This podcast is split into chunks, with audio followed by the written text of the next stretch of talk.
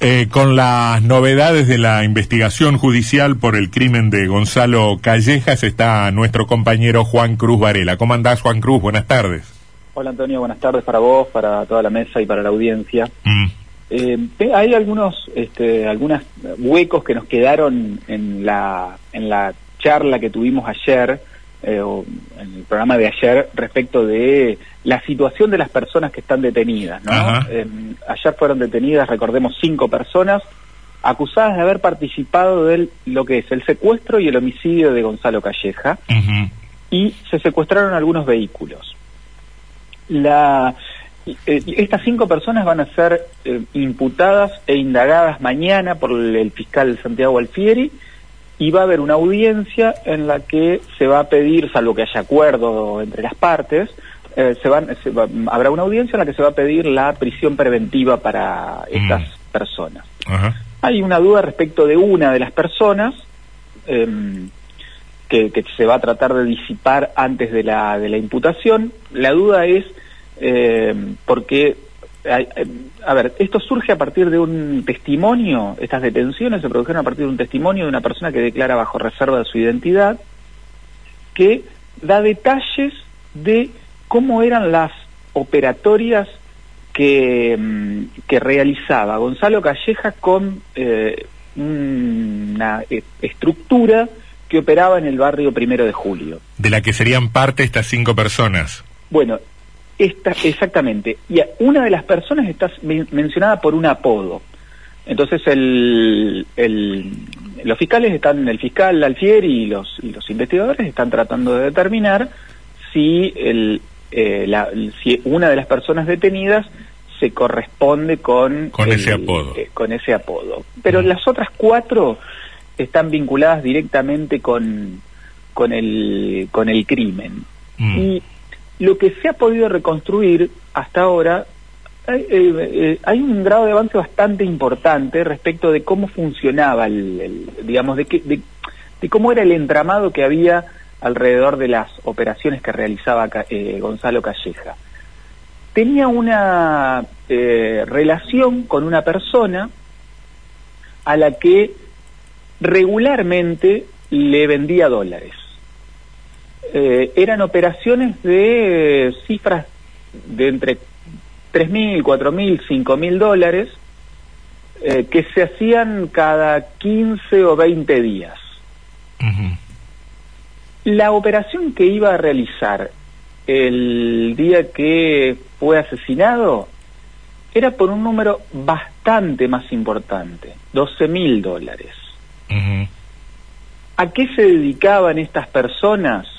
Que le compraban los dólares eh, eh, era para financiar el narcotráfico. Eh, como se sabe, la cocaína se paga en dólares, la marihuana se paga en dólares y la, la banda necesitaba dólares para financiar su actividad. ¿Estaba Calleja involucrado en esta actividad? No.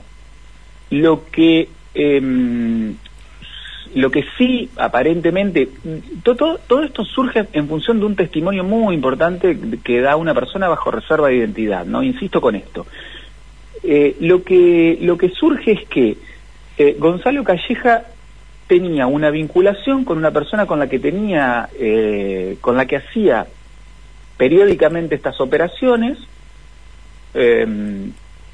antes en un, en un local comercial, eh, y últimamente en el barrio, en una casa en el, en el barrio Primero de Julio, en, inmediaciones de la escuela hogar, y que este eh, donde donde se había donde donde aparentemente después se produce esta esta esta entrega. Esa persona con la que em, operaba Gonzalo Calleja sería aparentemente un intermediario con la banda que era la que eh, efectivamente compraba los dólares, o con la persona, digámoslo así, que compraba los dólares.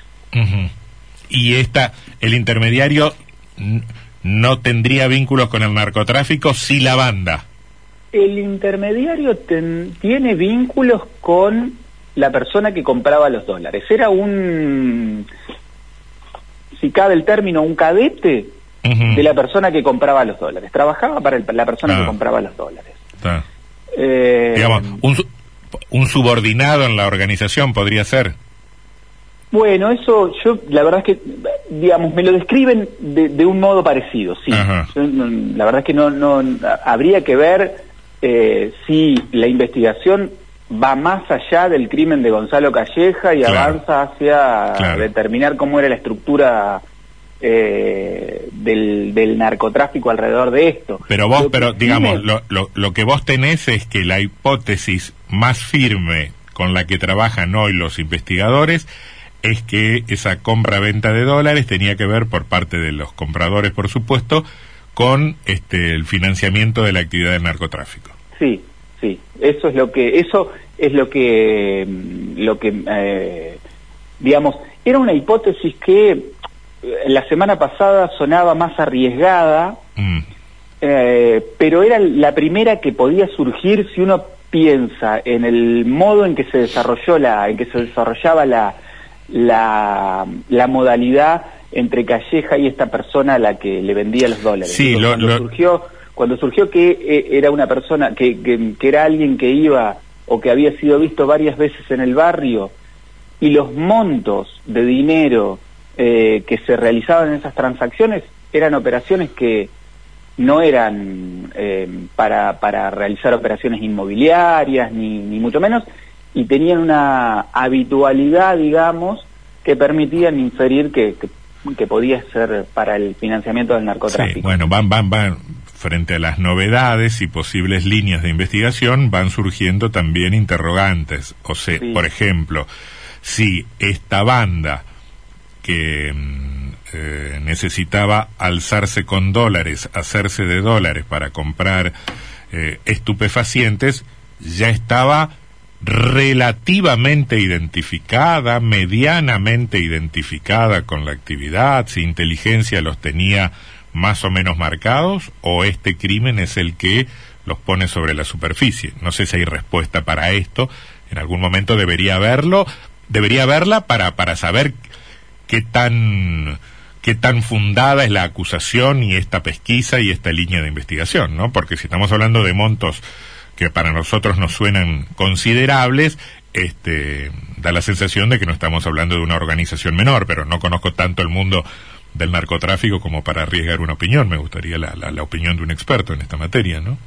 Bueno, yo puedo arriesgar eh, respecto de eso que estamos hablando de una, eh, una organización de un poder económico importante. Eh, la última operación, insisto, era de 12 mil dólares según me dicen, con lo cual eh, es un, un, monto, digamos, muy importante y además eh, que requiere de la organización un, volumen de dinero importante. Claro. Y la habitualidad que según los investigadores esta esta, esta, este tipo de operaciones tenía da la sensación de que estamos frente a una organización importante. Mm. Dos cosas respecto de eso. Sí, que nos queda un minuto, Juan Cruz. Ahora sí. Mm. Eh, la primera es que eh, Gonzalo Calleja sabía que la persona con la que operaba no era la dueña del dinero. Ajá. Pero a la vez eh, pudo haberlo intuido, intuido, eso no lo sé, pero pero no no no tenía ningún tipo de vinculación con el, con el narcotráfico, ni mucho menos. Su actividad era otra, claramente. Eh, no, no, no tenían, eh, digamos, esto quiero dejarlo bien, bien claro. Sí, sí, sí, es decir, puede haber un, algún tipo de ingenuidad, puede haber sido este, incauto, pero no tenía ningún tipo de vinculación con la, con el narcotráfico. Y lo otro, respecto de lo que vos planteabas recién, es que eh, la, yo no sé si la policía, si toxicología, si, si en la justicia federal pudo haber habido alguna investigación respecto de las organizaciones que han heredado el negocio del narcotráfico a partir de la caída de los grandes jefes, digo, Celis, Caudana, Erlein, este, Barrientos. Lo que sí es que hay un, un reacomodamiento del negocio eh, en función de lo que eran en ese momento las segundas líneas o las, o las bandas revendedoras barriales. esta es una organización que se presume bastante importante y a la que se llega de manera, yo no sé si casual, pero sí a partir de eh, testimonios que surgieron a partir de esta causa. Está, está, está, se entiende. Eh, gran trabajo, Juan Cruz, la, la seguimos en los próximos días, muy amable. Bueno, cómo no. Chau, chau. Hasta luego.